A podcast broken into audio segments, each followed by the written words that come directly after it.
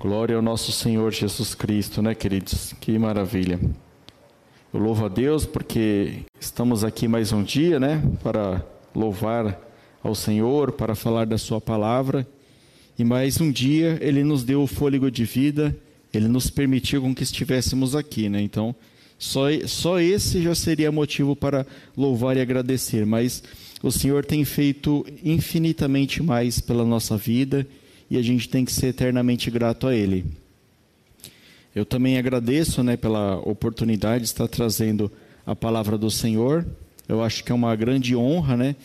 É, o pastor me convidou durante essa semana, né, na, ele me chamou na terça-feira, falou: Olha, você pode trazer a ministração na sexta-feira? Eu falei: Claro, pastor, posso trazer sem problema, né? Mas o que eu achei legal é que eu estava conversando com ele na sala dele um pouco antes, e eu falei, pastor, eu sou pastor, e agora? Como é que é o negócio aí? Ele falou, Rafa, não tem, não tem uma regra assim, não tem uma apostila de como ser pastor, né? Ser pastor é Deus que vai conduzir, é Deus que vai levar seus caminhos. Ele que vai falar o que você tem que pregar, ele vai, ele vai te guiar na sua vida espiritual, na sua família, na sua casa, no seu trabalho, ele vai te guiar em todas as áreas da sua vida, né? E eu saí com aquilo pensando, né? Eu falei, poxa, é, tá bom, então, vou preparar uma palavra. Aí veio várias palavras na minha cabeça, né? Eu falei, vou, vou, posso pregar essa, posso pregar outra palavra? Obrigado, irmã. E uma, uma das coisas que o pastor me falou acabou me marcando e originou essa palavra. Ele falou assim para mim, Rafa, quando Deus quiser te mandar uma palavra, Ele vai fazer com que aconteçam coisas na sua vida que seja necessário você vivenciar a palavra, né? E durante essa semana Aconteceu uma coisa na minha vida, né? Eu já tenho um tempo que eu estou tentando instalar energia elétrica na casa que eu estou construindo lá. Jesus amado, eu fiz o poste, tudo no padrão, bonitinho, lindo, maravilhoso. Só que a Eletropaulo não vai ligar. Eu já fiz uns 25 contatos com eles lá. Estou com um monte de protocolo, eu nem sei qual protocolo que é o que mais lá. E os caras não vão ligar minha luz.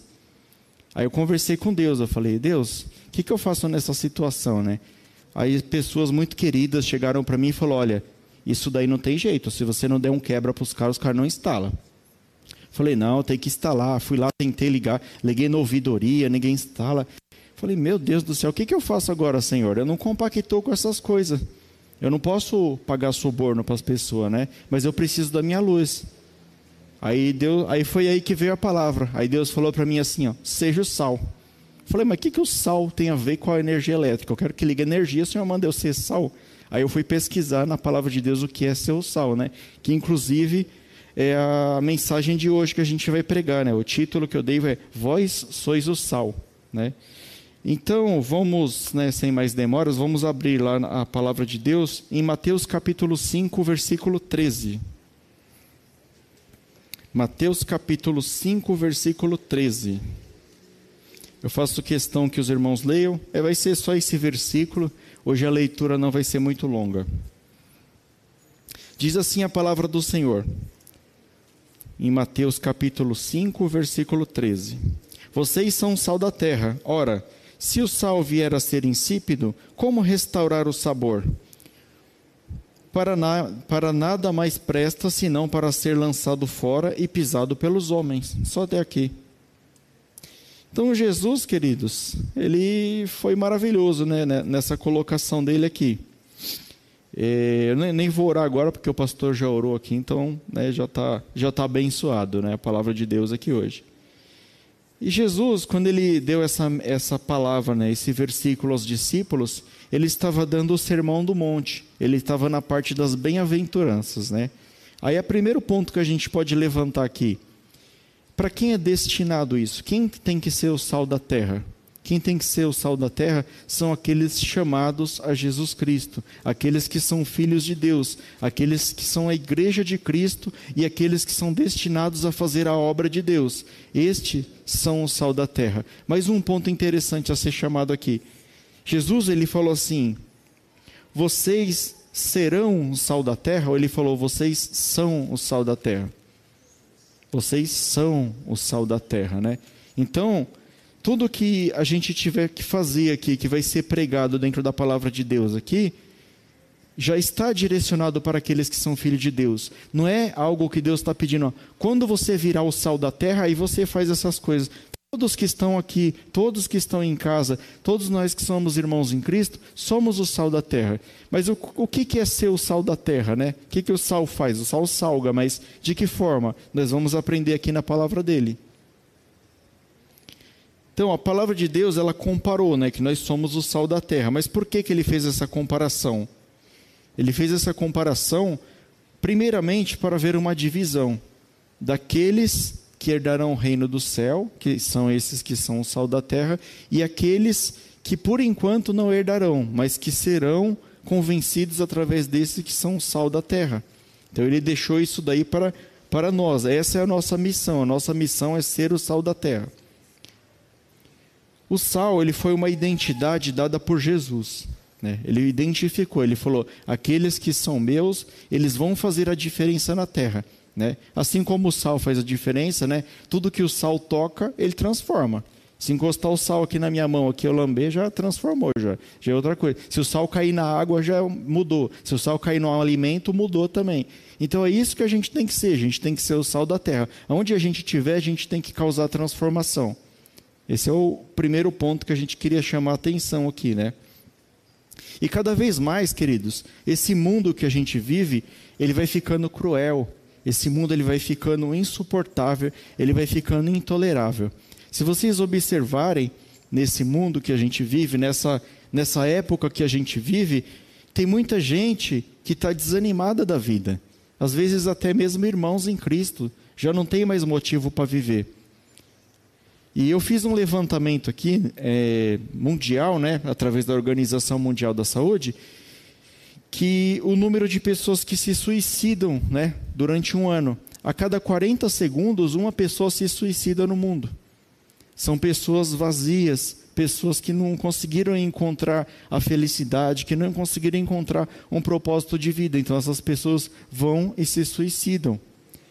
E eu fiz um outro levantamento ainda. Eu coloquei lá quais que são os cinco países onde as pessoas mais se suicidam. Então, se vocês observarem, vocês vão perceber que são países que não têm o amor de Cristo, em sua grande maioria, ou é país que tem o evangelho, mas as pessoas não querem saber. Eu vou falar a lista para vocês aqui. O primeiro país aqui da lista é a Índia.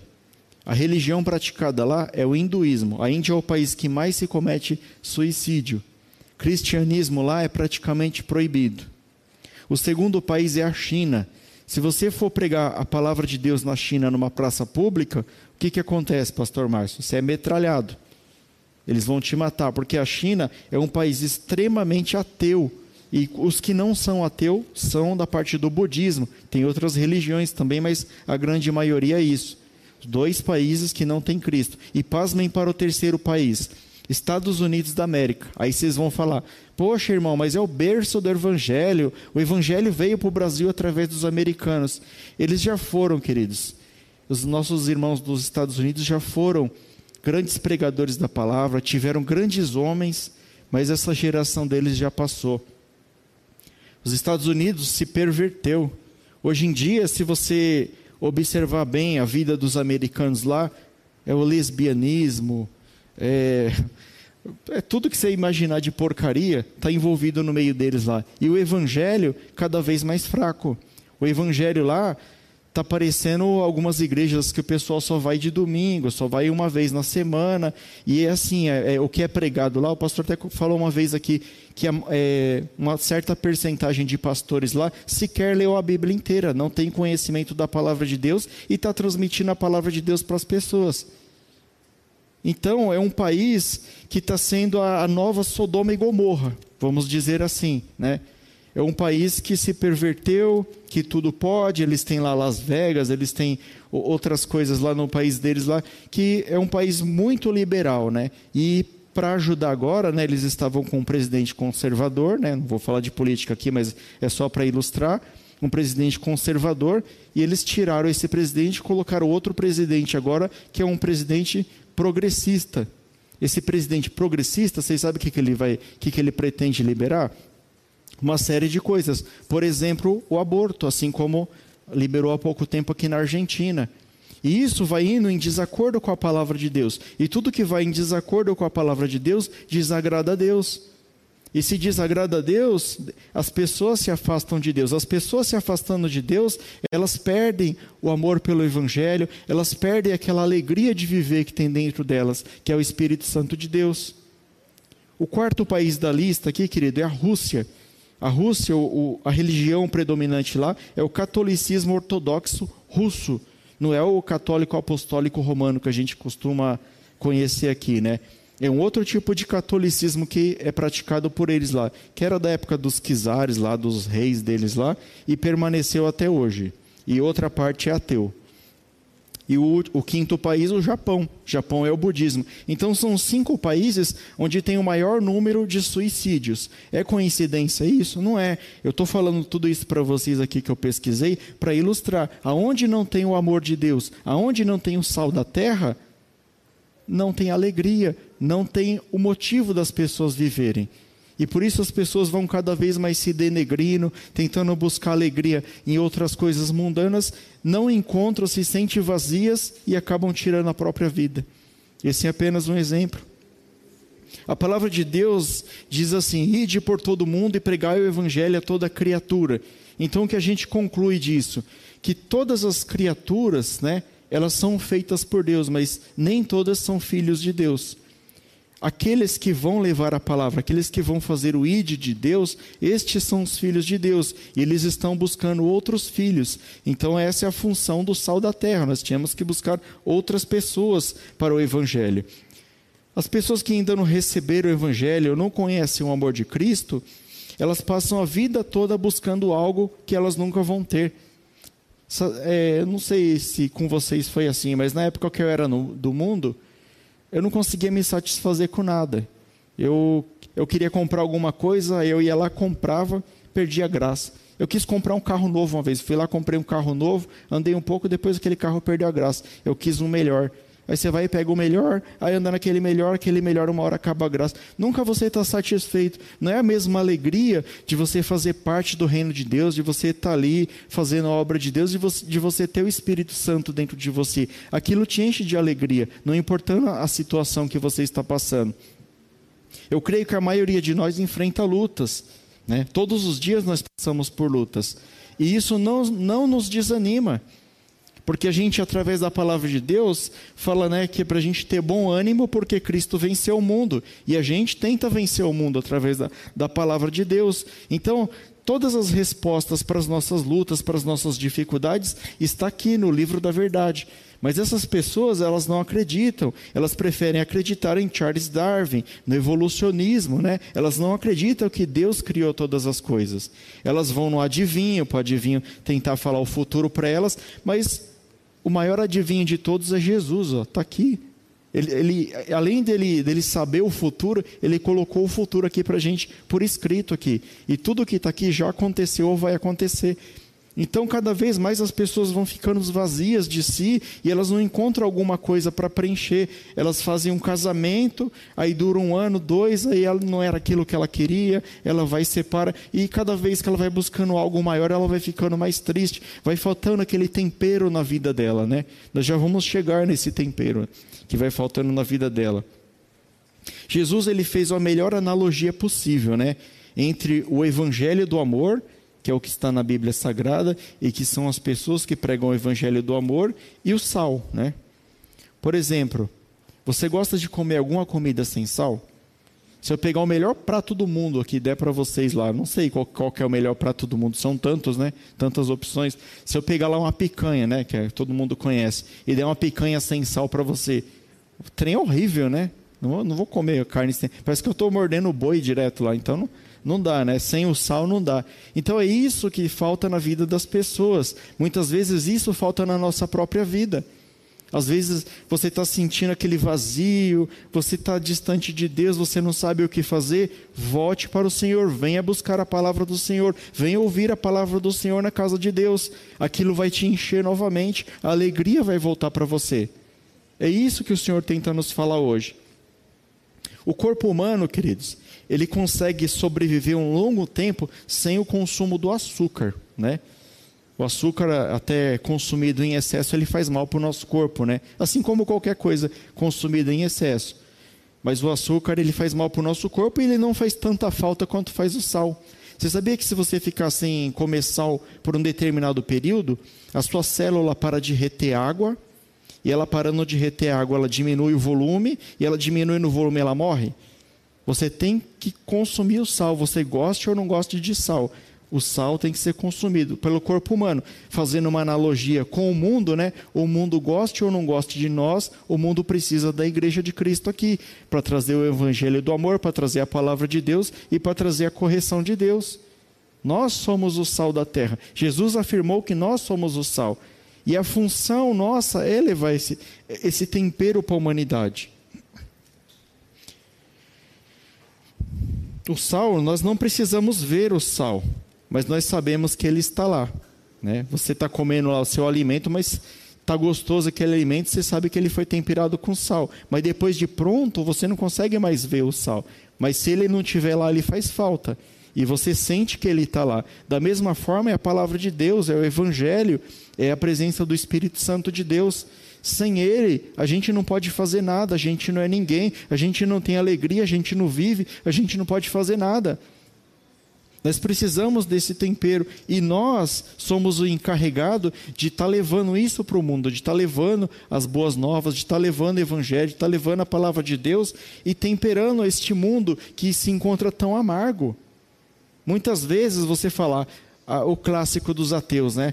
Ah, mas se Deus existe e a África, né? Me fala para mim quantos missionários que tem na África lá tem, mas tem poucos. Precisa de mais. A palavra de Deus fala, né? Que a gente deve orar ao Senhor da, da obra para que mande mais trabalhadores, porque é pouco. E cada vez mais as pessoas vão se afastando de Deus e, e a igreja não vai fazer na obra, né? Nós somos o sal. Se a gente ficar preso aqui dentro, aqui, ó, consigo temperar alguma coisa? consigo temperar nada. O sal tem que sair daqui de dentro para temperar o mundo. A gente não consegue ficar preso aqui na igreja e falar, estou fazendo a obra. Está fazendo a obra onde? Cadê a obra que você está fazendo? Você tem que sair temperando as pessoas por aí, querido. Você tem que mostrar o sabor de Cristo para as pessoas. Então, por mais que a gente não possa ver o sal, né, ele, a gente sabe que ele está lá e ele nos faz feliz, porque ele faz a comida ficar muito melhor. Uma simples pitada de, de sal, a mais ou a menos, ela pode estragar um prato. Né? Então, assim como Deus nos comparou com sal, nós temos que saber dosar as nossas palavras, nós temos que saber falar com as pessoas, nós temos que saber o que nós estamos fazendo. Jesus ele nos dá sabedoria que é através da palavra de como que a gente deve evangelizar e de como que a gente deve convencer as pessoas dos seus pecados, de que elas devem ser convencidas a, a se afastar do pecado, de se arrepender do pecado. Mas nós temos que ter a dose certa, porque se você colocar muito, você colocar pouco, você estraga a receita, você estraga o tempero, né? Então cada um tem a sua intensidade, né? Deus faz cada um de um jeito. Eu estou pregando aqui, calminho, na boa aqui, né? Mas aí a pessoa fala: ah, mas o pastor Rubens é bravo, mas foi a dose de sal que Deus deu para ele. Deus deu menos sal para mim, Deus deu mais, mais sal para o pastor Márcio. E é assim, querido, cada um tem sua dose de sal. Cada um Deus coloca no ministério para fazer aquilo que ele escolheu. Muitas vezes as pessoas questionam, né? As pessoas falam, ah, mas esse saleiro aqui não é bonito, não. Não gostei desse saleiro aqui, não. Gosto do saleiro melhor. Gosto daquele saleiro que você gira assim, ele vai crec, crec, solta o, o sal embaixo aqui, né? É bem mais bonito, né? Mas todos eles vão soltar o sal, queridos. Não importa o vasilhame, importa o sal que sai daqui de dentro. Então, queridos, coloca isso na sua cabeça. Deus é como se ele fosse, já que ele falou do sal, eu vou comparar ele como chefe, né? Ele é o chefe da cozinha lá. E o chefe sabe exatamente a quantidade de tempero que vai em cada prato, em cada alimento. Cada um de nós está inserido numa parte da sociedade. Eu trabalho numa empresa, você trabalha em outra, ele trabalha em outra. Então, em cada lugarzinho que Deus colocou, em cada família que Deus colocou, foi estrategicamente colocado. Ele sabe que, que aquele sal que ele colocou lá, aquele sal da terra que ele colocou lá, vai salgar lá, vai produzir fruto e vai tornar uma comida boa, querido. Vai se misturar com aqueles que não conhecem ainda e vai tornar um prato delicioso. E é isso que Deus quer fazer com o mundo. Ele quer ser, que a gente seja o sal do mundo para temperar essa amargura que o mundo de fora tem. Mas aí você pergunta, ah, mas. É, quais as características que o sal tem que ter, quais a característica que o sal da terra tem que ter, né? O sal da terra, ele tem que ter primeiramente a, a, a mais importante das características, ele tem que ter a capacidade de influenciar, né? O sal, como eu falei no começo aqui, ele influencia, tudo que o sal toca, ele influencia, e da mesma forma temos que ser nós, né? Não adianta eu ir trabalhar lá na minha empresa, lá no Arujá lá, e ninguém saber que eu sou crente. Ninguém sabe, ó, aquele cara lá, nem sei o que, que ele é, ó, não sei nem se ele tem religião. Que sal que eu estou sendo? Eu estou sendo um sal insípido. Eu não estou me destacando. O sal, tudo que ele toca, ele se destaca. Aí eu faço a pergunta para você: você tem se destacado no meio da sua família? A sua família sabe que você veio na igreja? A sua família sabe que você conhece o Evangelho? Você pode se destacar positivamente ou negativamente. Eu fui chamado de pastor ladrão por uma pessoa muito querida. Faz um dia que eu sou pastor, praticamente, mas eu sou um pastor ladrão. né?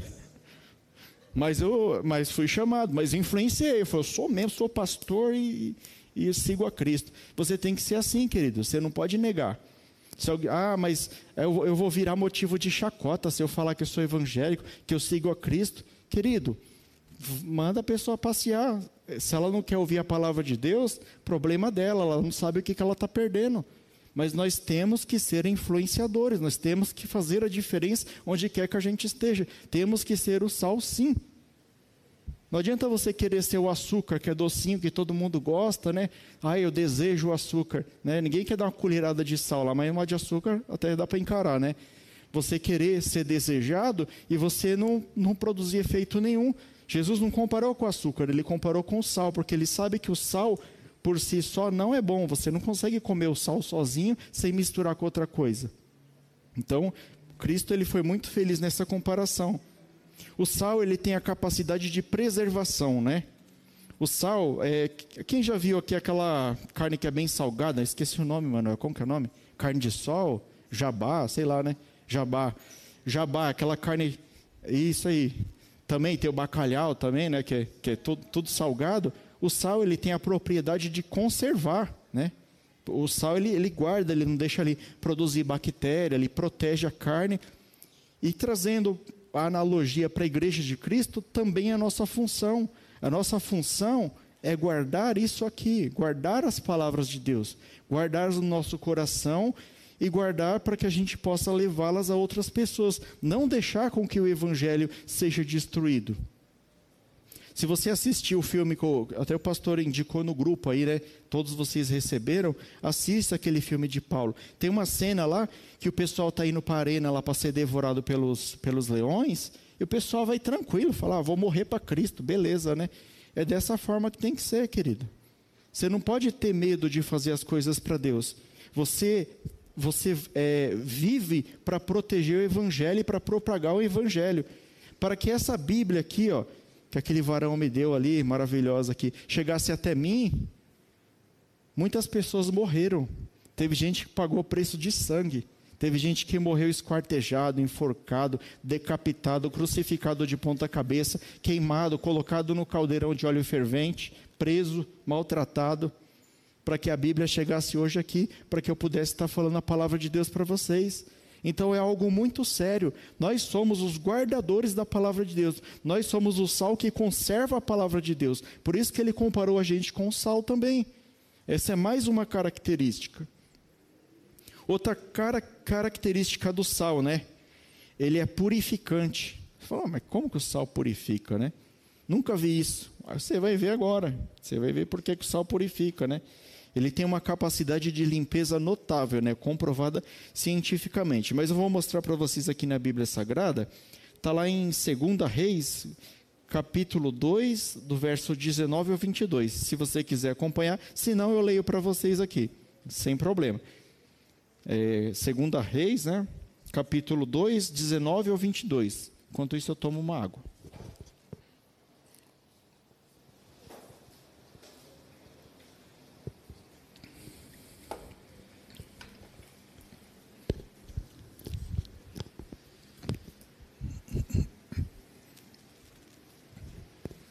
Ok, irmãos, irmãos, abriram? Então lá, 2 Reis, capítulo 2, verso 19 ao 22, ele fala de quando Elias tornou umas águas que estavam impuras em águas saudáveis. Ele usou o sal para isso, né? Diz assim a palavra do Senhor. Os homens da cidade disseram a Eliseu, né? Foi Eliseu. Eis que essa cidade é bem sitiada, como o Senhor pode ver, porém a água não é boa e a terra é estéril. E disse: Traga-me um prato novo e ponham nele sal. E eles trouxeram. Então Eliseu foi até a fonte e jogou sal na água e disse: Assim diz o Senhor: Tornei saudável esta água, e ela não será mais causa de morte, nem a causa de esterilidade. E aquela água ficou saudável até o dia de hoje, segundo a palavra que Eliseu tinha dito. Capacidade de purificação, queridos. Nós, como sal da terra, também temos que ter essa capacidade de purificação. De que forma, se eu sou um mega pecador, né? Como que eu vou purificar outra pessoa? Você não vai purificar ninguém, queridos. Você vai plantar a semente do evangelho no coração daquela pessoa e o Espírito Santo vai fazer o convencimento e o Espírito Santo vai cada dia mais melhorando aquela pessoa e vai convencendo ela dos pecados e ela vai se purificando. É dessa forma que a gente tem que purificar as pessoas. A gente, por si só, não tem capacidade alguma de purificar ninguém. Pelo contrário, é uma luta a gente ficar longe do pecado nós mesmos, né? Mas a palavra de Deus fala aqui, querido, que nós devemos ser purificantes. O sal é purificante, então nós devemos ser purificante, né? Outra característica do sal, o sal ele se torna agradável, né? Então é, isso daí já até falei antes, né? Trazendo o melhor, o sal se acrescenta ao sabor dos alimentos. Então a gente só consegue tornar algo melhor, sendo o sal da terra, se a gente for misturado com outra coisa. Né? Se a gente é, se misturar com outra coisa, influência é essa outra coisa, né? Não adianta você ser um outro tempero que cai lá na carne lá e some, né? Fica só o gosto da carne. Você que tem que colocar a palavra de Deus lá, produzir o efeito da palavra de Deus.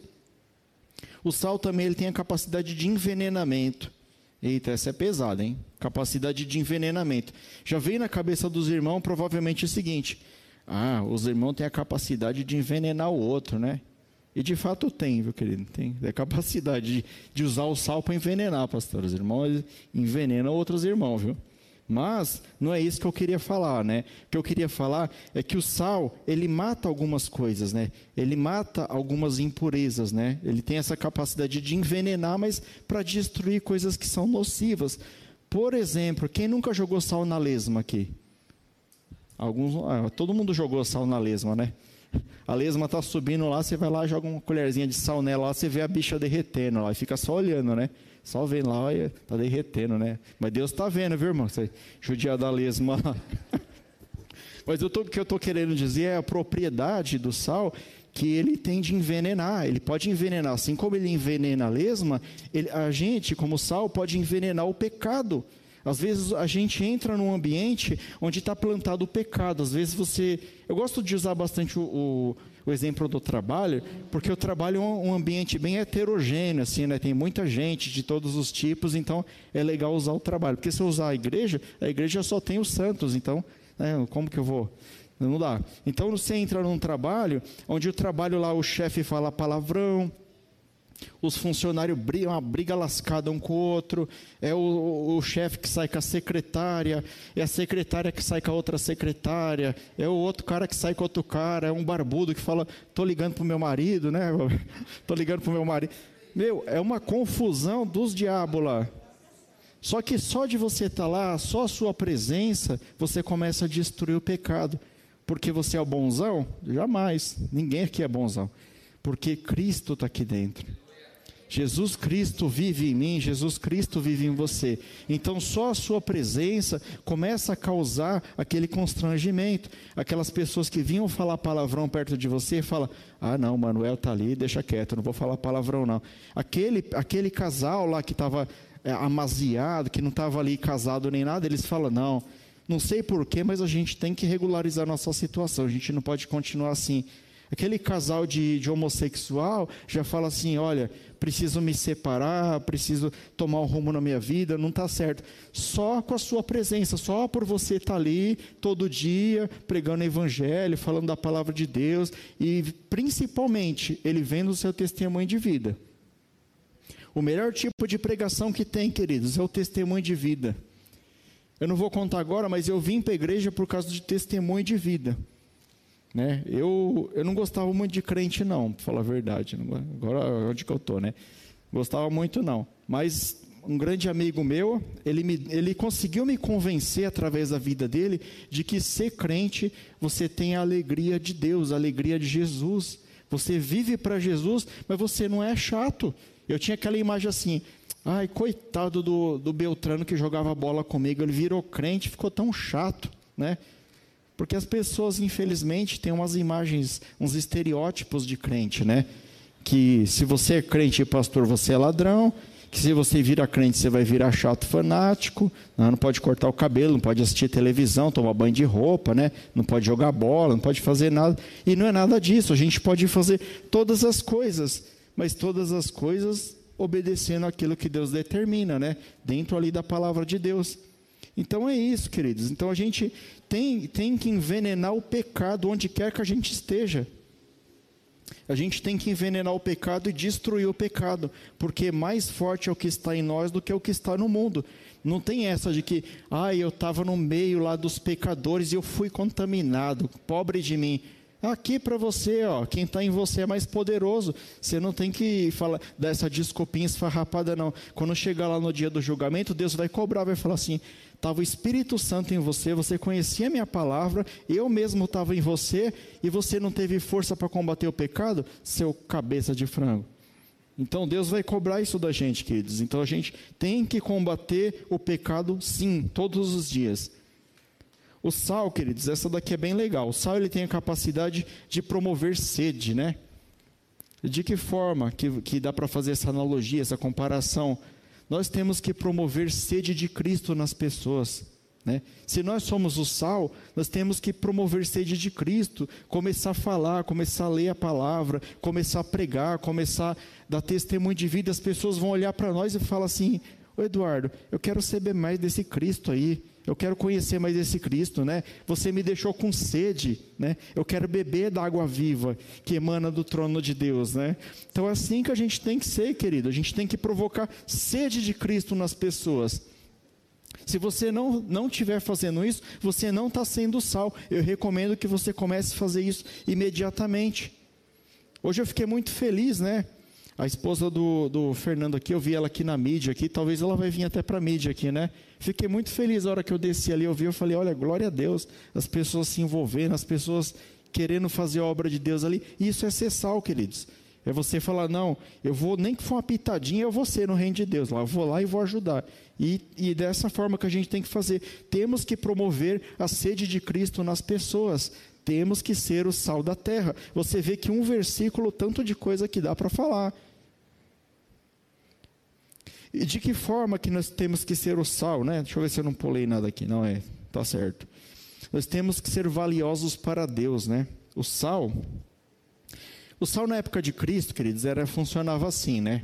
Tanto é que até, até a palavra salário veio do sal. As legiões romanas, os legionários romanos, o sal era tão valioso naquela época que ele era pago em sal para o cara. Chegava lá, ô, oh, dia do pagamento, está aqui seu pagamento, aqui eu tô... 300 gramas de sal, toma aí seu, seu, dinheiro. Valia tanto, era que nem fosse ouro assim hoje em dia, né? Valia muito sal. Então, os soldados romanos recebiam em sal. Então, Jesus, naquela época, comparou que nós somos o sal da terra também com essa parte da preciosidade, nós somos preciosos para Deus. Mas para que nós, no, no, final do versículo que eu li aqui, do versículo 13, ele fala que nós não devemos perder o sabor. Então a gente tem que se conservar valioso para Deus. E de que forma que a gente pode ser valioso para Deus, né? Permanecendo o sal da terra, se arrependendo dos nossos pecados, buscando ao Senhor, sendo filho dele, confessando nossos pecados, orando, buscando a Deus, fazendo tudo aquilo que a gente já conhece. A palavra de Deus fala Eu falei do salário que era o pagamento, né, que era algo valioso. Mas Cristo também fala na palavra dele aqui que o salário do pecado é a morte. Então, se você abandona os caminhos de Cristo, você está em pecado. E se você está em pecado, você está caminhando para a morte. E se você está caminhando para a morte, você é um sal que perdeu o valor. Então jamais podemos se afastar de Deus. Não importa a circunstância. Se está difícil, glória a Deus. Se está fácil, glória a Deus. Você tem que glorificar Deus em todas as situações. Eu, essa semana para mim especificamente foi um pouco difícil. Aconteceu muitas coisas, muita, algumas lutas, mas nada impediu de que eu tivesse aqui na casa de Deus para pregar a palavra dele hoje. Né? Para ser sincero para os irmãos, eu terminei de escrever essa palavra aqui às seis horas da tarde e treinei aqui mais uns 40 minutos. Então, foi o tempo que eu tive para fazer a palavra. Mas jamais eu ia chegar aqui e falar assim, pastor, não dá. Hoje eu não vou pregar porque não deu para fazer. O dia que eu fizer isso, querido, eu já estou muito longe de Deus, viu? Porque se você é um cristão e você chegar para mim aqui e falar assim, eu não tenho nada para falar de Deus, vigia, porque sempre tem alguma coisa para glorificar o nome de Deus. O nome de Deus deve ser glorificado em todas as coisas. Então nós não podemos perder o sabor, né? A palavra que eu acabei de ler aqui fala que quando o sal perde o sabor, né, ele é lançado para ser pisado pelos homens. Cristo só falou isso, mas não explicou. Mas eu vou explicar para vocês. Naquela época, lá em Israel, Israel fica no hemisfério norte. Muitas vezes lá neva, muitas vezes lá é, tem lama também, né? E a lama fica lá na, nas escadarias do templo.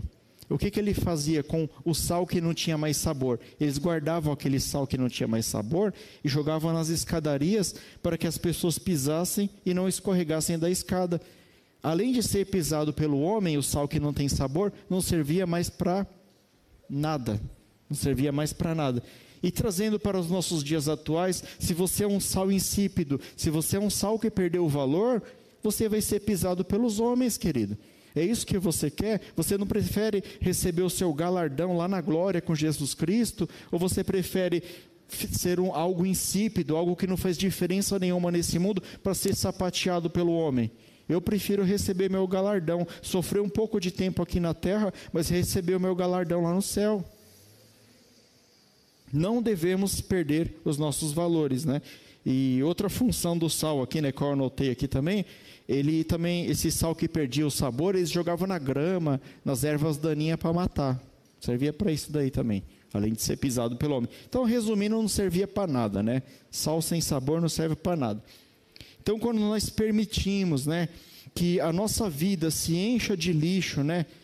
Quando nós deixamos a mágoa entrar na nossa vida, às vezes alguém te fala alguma coisa que dói, e você pega aquilo e fica guardando. A pessoa nem falou por mal para você, mas você, nossa, mas ele falou isso de mim e tal.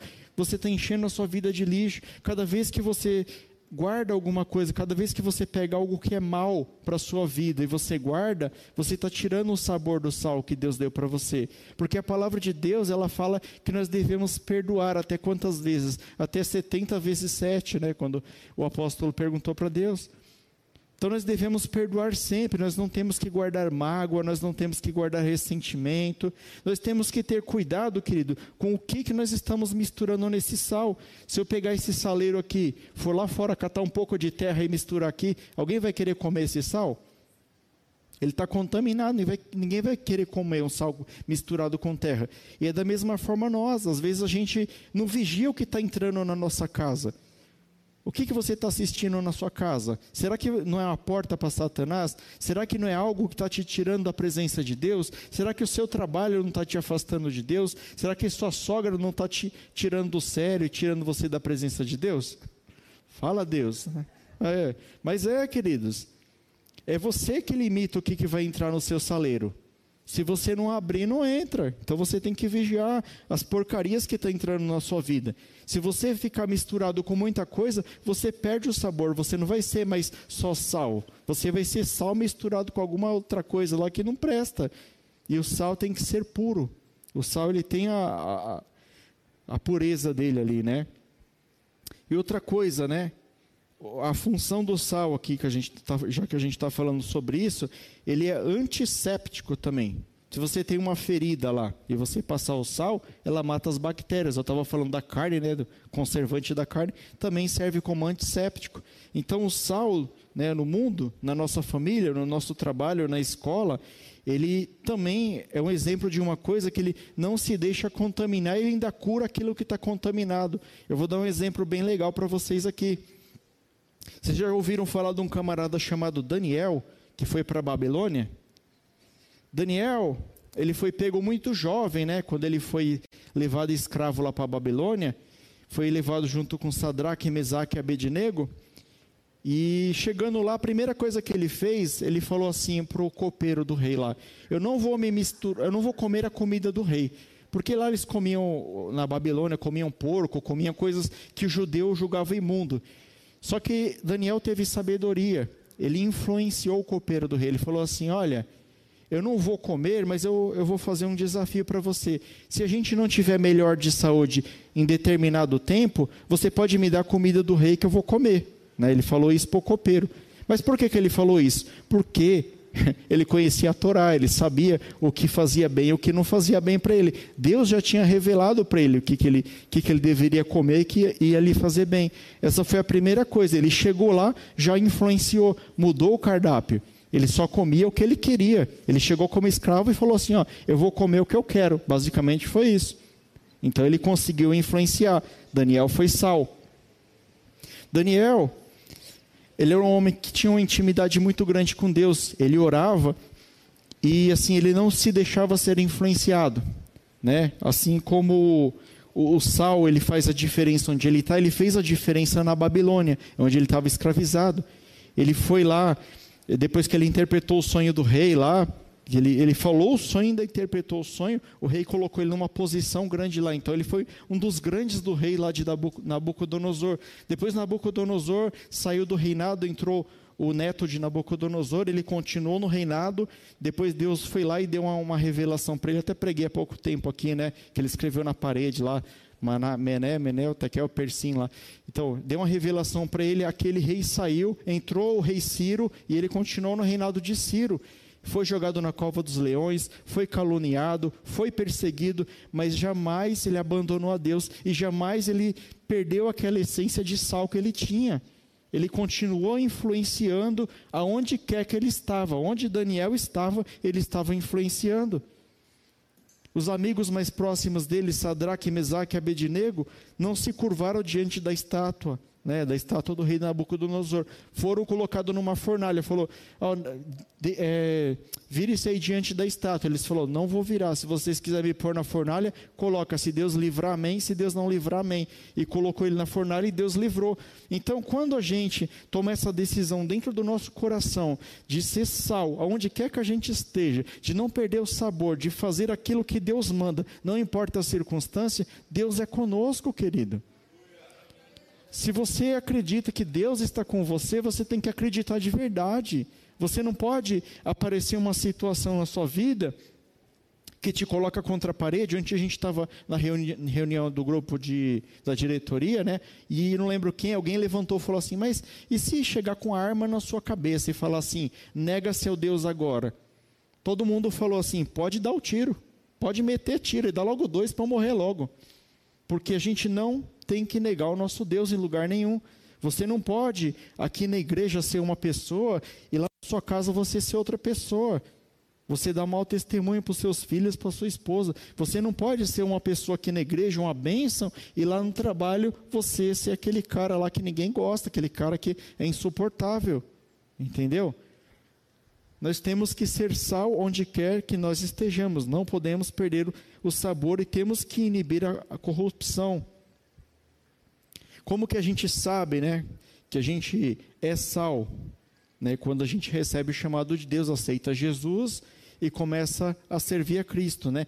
Mas cada um é chamado para uma coisa, como eu já falei aqui, né? Assim como o sal é usado, o sal ele é o mesmo tempero, mas ele é usado em pratos diferentes, né?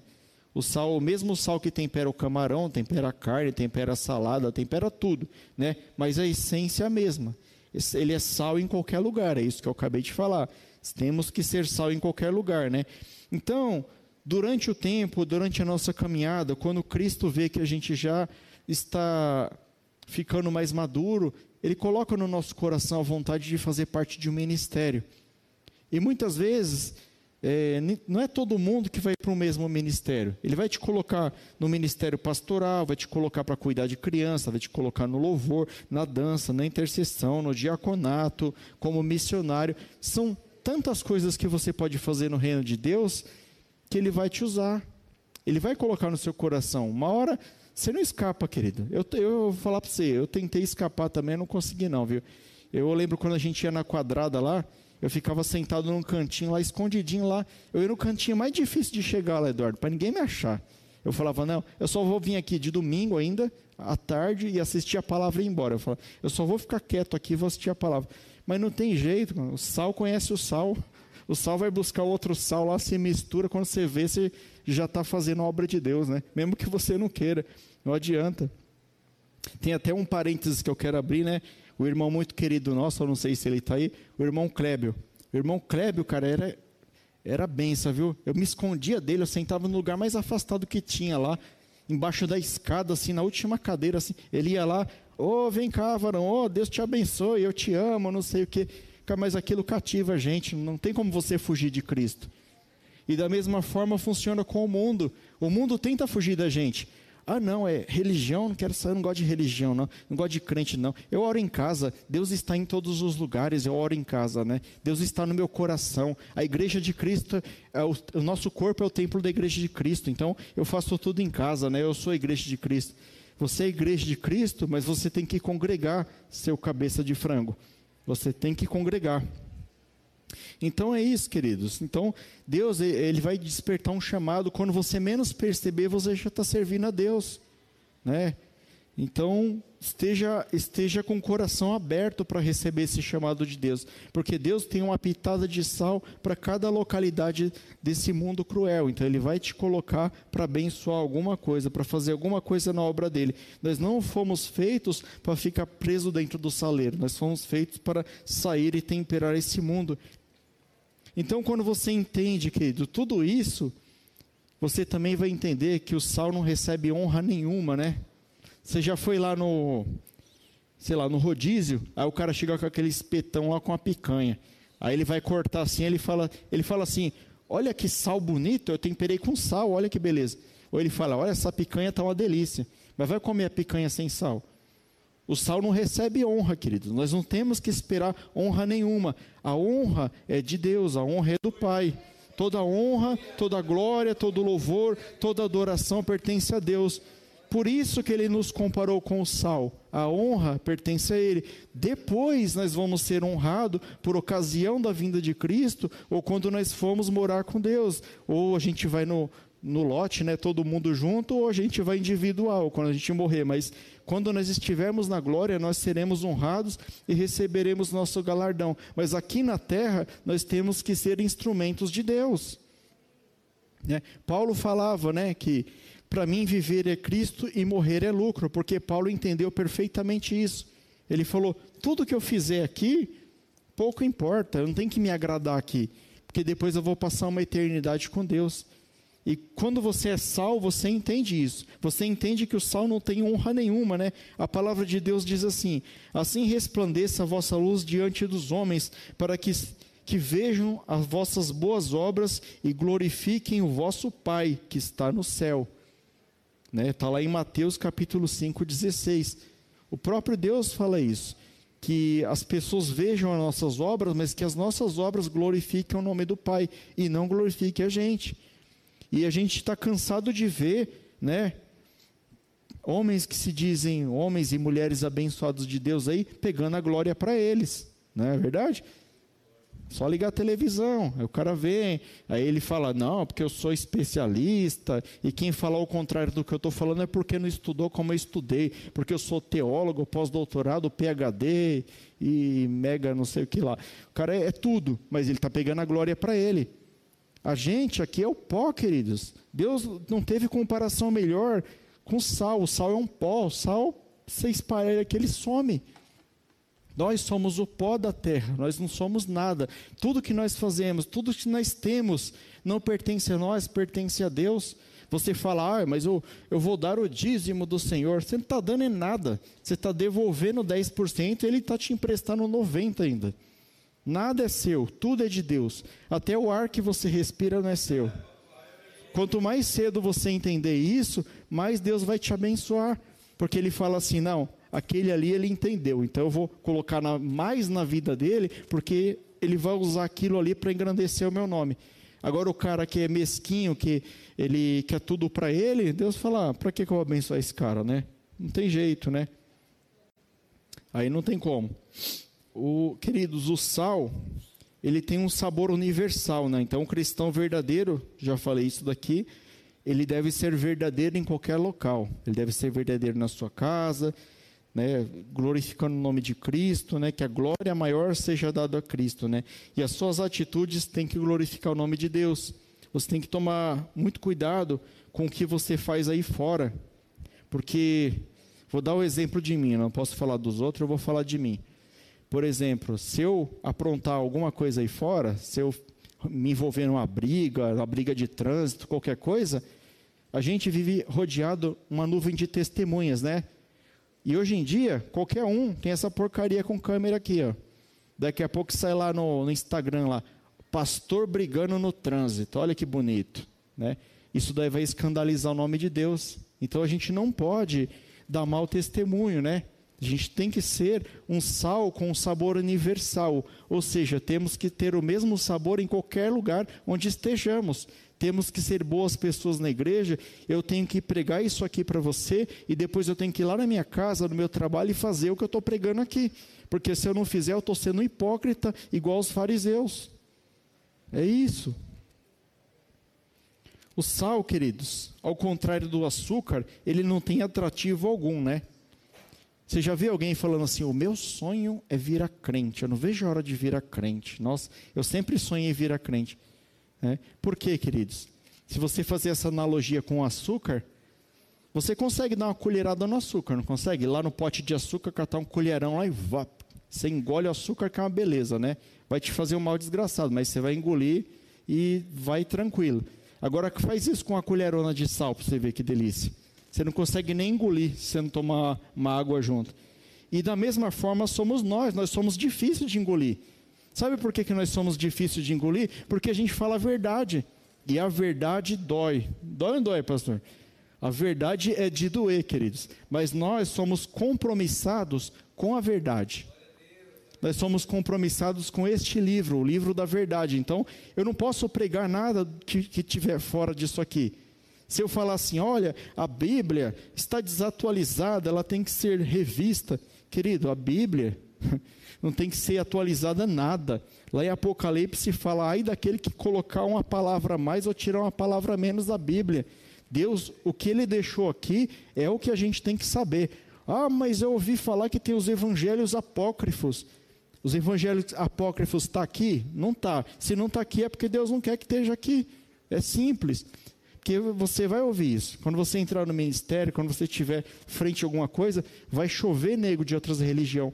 É, mas e a fome na África? Mas e os evangelhos apócrifos? Mas e os extraterrestres? Fala, meu irmão, eu acredito no que está aqui. Se está aqui, a gente conversa. Se não está aqui, a gente não conversa e fim de papo, tá bom? Não vem me tirar do caminho de Deus, não. Então, esse é o problema. Todo mundo quer ser o açúcar, quer ser o docinho, quer ser querido, quer ser desejado, né? Ninguém quer falar a verdade. Chega lá, ó, oh, você está errado, viu, irmão? Você está errado, você precisa melhorar muito, viu? Você é um pecador assim como eu. Nós dois somos dois pecadores, dois cabeças de frango que precisa melhorar. Não, mas o cara chega lá, ah, irmão, esse irmão aqui é legal, esse é firmeza. irmão aqui, ó, eu amo ele, viu? Esse aqui é meu irmãozão. Mas não tem coragem de falar a verdade. Né? Quantas vezes, né, pastor, que você tem que pegar uns cabras ali na sala ali, fechar e falar, ó, vamos conversar um pouquinho e falar a verdade. Mas quando você é o sal, aquilo não dói nada em você. Você ouve a verdade e você fala assim: Meu, é verdade, eu testifico, ele está falando certo, ele está falando dentro da palavra de Deus. O que, que eu vou discutir com ele? E é assim que funciona. Não queira ser o docinho, não queira ser o querido, não, querido. A gente é crente, a gente tem que fazer o que está na palavra de Deus. As pessoas vão gostar de você não pelo que você fala, pelo jeito que você age, mas por quem está dentro de você. Porque Jesus habita dentro de você. E elas vão gostar de você por causa disso. Não por causa de você, porque você é um pecador assim como eu. A palavra de Deus fala assim: O seu falar seja sempre agradável e temperado como sal para que saibam como responder a cada um. Isso está em Colossenses capítulo 4, verso 6, né? Então, assim como Paulo afirmou, né, e eu acabei de falar também, tudo que você falar que for ali da, proferido ali através da palavra de Deus, por mais que seja duro que você vai repreender alguém, que você vai dar uma palavra de verdade para a pessoa, aquilo no coração dela, o Espírito Santo vai fazer um trabalho tão bom que vai soar como algo bom. A pessoa vai receber, os que estão com o coração aberto, logicamente, vão receber aquilo e vai falar assim: nossa, bem que esse pastor falou, eu preciso melhorar mesmo, eu preciso. Agora, quando a pessoa, aquela pessoa que você fala, ela fala: ah, quem ele pensa que ele é para falar assim comigo? Ele é pastor há três dias só, o que, que ele está falando? Que para falar comigo tem que ser pastor de 20 anos para cima, né? Mas, querido, eu estou falando a palavra de Deus. Eu estou falando o que está no livro de Deus. Não é eu que estou falando. Eu sou só um papagaio, eu só estou repetindo o que está escrito aqui. Então, temos que ser humildes. Temos que receber a palavra de Deus com humildade. Temos que ser temperado como sal. As palavras que saem da nossa boca têm que ser temperadas como sal também. As pessoas vão ver em você a transformação. Como eu falei, você entra num ambiente, aquele ambiente muda.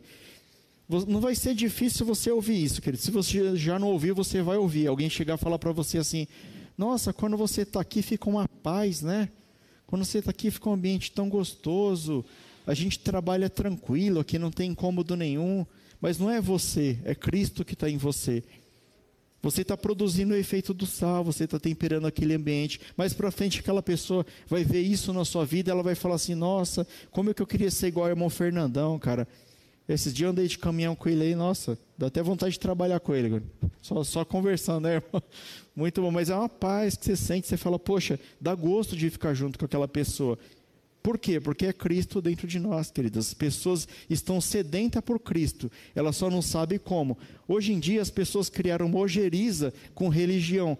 O ruim é isso, elas associam o evangelho de Cristo com a religião. Ela fala assim: ah, é Bíblia? É crente. Ah, é o Alcorão? É o muçulmano. Ah, é o livro não sei o que lá? É o budista.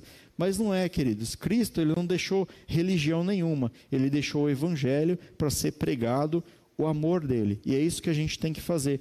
Quando alguém perguntar para você o que, que você é, você, você não vai falar, eu sou evangélico pentecostal da comunidade evangélica núcleo cristão de louvor, ensino e adoração. Você fala assim, eu sou filho de Deus. Só isso já basta. Porque placa nenhuma de igreja vai subir para o céu. Né? Não é placa de igreja que vai para o céu. Já estou quase terminando, querido. Ah, eu já falei isso, vou pular aqui para adiantar, porque eu já estourei o tempo, né? Para variar. Aí, por que, que o mundo, queridos, ele vai de mal a pior? Por causa disso aqui que eu falei para vocês, ó. O sal ainda está dentro do saleiro. O dia que o sal sair de dentro do saleiro, o saleiro é a igreja. Nós somos os grãos de sal. O dia que esse sal aqui foi espalhado no mundo, aí você vai ver uma verdadeira transformação. O mundo vai de mal a pior em muitos lugares, porque o evangelho não tem força, ele não conseguiu chegar lá ainda de forma assim grande, muitas pessoas pregando, né? Muitos países é limitado, como na China, por exemplo. Se você for pego com a Bíblia lá, você, você vai ser morto, querido. Muita gente não quer ouvir a verdade, porque a verdade dói, como eu falei. O sal, queridos, ele faz a diferença sem nem ele perceber. Eu vou dar um exemplo, uma ilustração, que é um exemplo para os irmãos, né? Vou ler um recorte do jornal aqui, muito curto aqui, muito rápido. O auxiliar de limpeza, Davi dos Santos Pereira, de 20 anos, encontrou uma bolsa na porta de acesso do aeroporto em Porto Alegre. E, sem conferir o conteúdo, dirigiu-se ao balcão da Infraero para devolver o objeto encontrado. Havia na bolsa 24 mil reais em dinheiro exemplo de honestidade e retidão. Ele catou a bolsa, ele falou assim: Isso aqui não é meu, eu não tenho direito nem de olhar o que está aqui dentro. Foi lá no balcão da Infraero, falou: Encontrei esse objeto, e depois o dono veio procurar e encontrou. Se fosse uma pessoa desonesta, qual a primeira coisa que a pessoa fazia? Ela abria a bolsa e catava o dinheiro para ela. A reportagem fala que o cara era um auxiliar de limpeza. Eu não sei quanto ganha um auxiliar de limpeza, mas acredito que 24 mil ia fazer uma boa diferença para ele. Talvez uns seis meses, um ano de trabalho dele, né? Mas o cara não, foi um exemplo de honestidade e retidão. E depois ficou-se sabendo que ele é nosso irmão em Cristo, é um evangélico. Olha que testemunho maravilhoso. Saiu no jornal, engrandeceu o nome de Deus. Já pensou quando chegar lá no céu? Deus vai falar para ele assim: Ô, oh, vem aqui, Davi dos Santos Pereira. Quem que era? O cara vai levantar e fala: Vem aqui, bendito, bendito do meu reino. Vem aqui do meu lado, fica aqui do meu lado. Quem não quer ouvir um negócio desse? Temos que ser o sal, temos que dar bons exemplos, né? Não devemos ser como os fariseus, né? A palavra de Deus fala assim: portanto, tudo que vos disserem, isso fazei e observai, mas não façais conforme as suas obras, porque dizem e não praticam. Mateus 23, 3. Isso aqui Jesus estava falando para os fariseus, né? Que os fariseus eles pregavam uma coisa e faziam outra. Foi o exemplo que eu dei. Nós temos que ser sal em qualquer lugar, temos que ter o mesmo gosto em qualquer lugar, temos que ter a mesma consistência, né? Mas pelo contrário, a palavra de Deus nos diz: Mas quando tu deres esmola, não saiba a tua mão esquerda o que fez a tua direita, para que a tua esmola não seja dada em secreto, e teu pai, que te vê em secreto, ele mesmo te recompensará publicamente. A palavra de Deus, que maravilha, querido. Seja o sal, não espere recompensa, não espere honra, apenas faça a obra de Deus e Ele vai te recompensar em público, querido. A palavra de Deus fala, Ele te recompensará publicamente. Aquilo que você faz em secreto, que ninguém fica sabendo e que é de bom e que é edificante para o reino de Deus, vai ser recompensado. Para finalizar aqui, querido, para finalizar aqui, última, última coisa que eu vou falar. Ser o sal da terra e a luz do mundo significa ter uma vida que glorifica a vida de Deus e leva outras pessoas a seguir a Deus. As boas obras podem ser muito pequenas, mas em nenhum efeito, é, mas têm um efeito muito grande. Todo crente é chamado para ser sal da terra e a luz do mundo. Eu vou dar o exemplo aqui, vou finalizar, a gente vai orar. Há uns anos atrás, eu estava fazendo um trabalho de faculdade e eu precisei vir aqui né, com dois, é, três amigos meus, três amigas minhas né, da faculdade. E eu vim aqui no dia de semana, avisei o pastor e tal. E a irmã Wanda, a irmã Wanda não está aí não, né? Ela recebeu eles lá fora. Meu, ela abraçou eles, ela nem conhecia, ela abraçou eles, perguntou se estava tudo bem, deu café, deu um mega atendimento para eles lá. E ela nem sabia quem eles eram, não apresentei, não falei, ô oh, Wanda, esse aqui é meus amigos da faculdade. Entrou a pessoa, ela deu um tratamento. Depois, nos dias seguintes a esse, esses mesmos amigos meus falaram, nossa, eu nunca recebi tanto amor assim. Um deles falou, eu nunca recebi tanto amor assim em casa. Nunca ninguém me amou assim. Para a irmã Wanda, aquilo é natural. Né? Ela faz aquilo com todo mundo, ela beija, ela abraça todo mundo mas fez uma diferença na vida dessas pessoas. Depois eu perdi o contato deles. Talvez algum deles resolveu seguir a Cristo. Uma, uma das moças que estava, ela era desviada. Talvez ela tenha voltado por causa de uma ação, por causa de uma pitadinha de sal que foi jogada na vida dela. E é isso que a gente tem que fazer. Temos que ser o sal dessa terra. Essa é a palavra. Obrigado. Deus abençoe.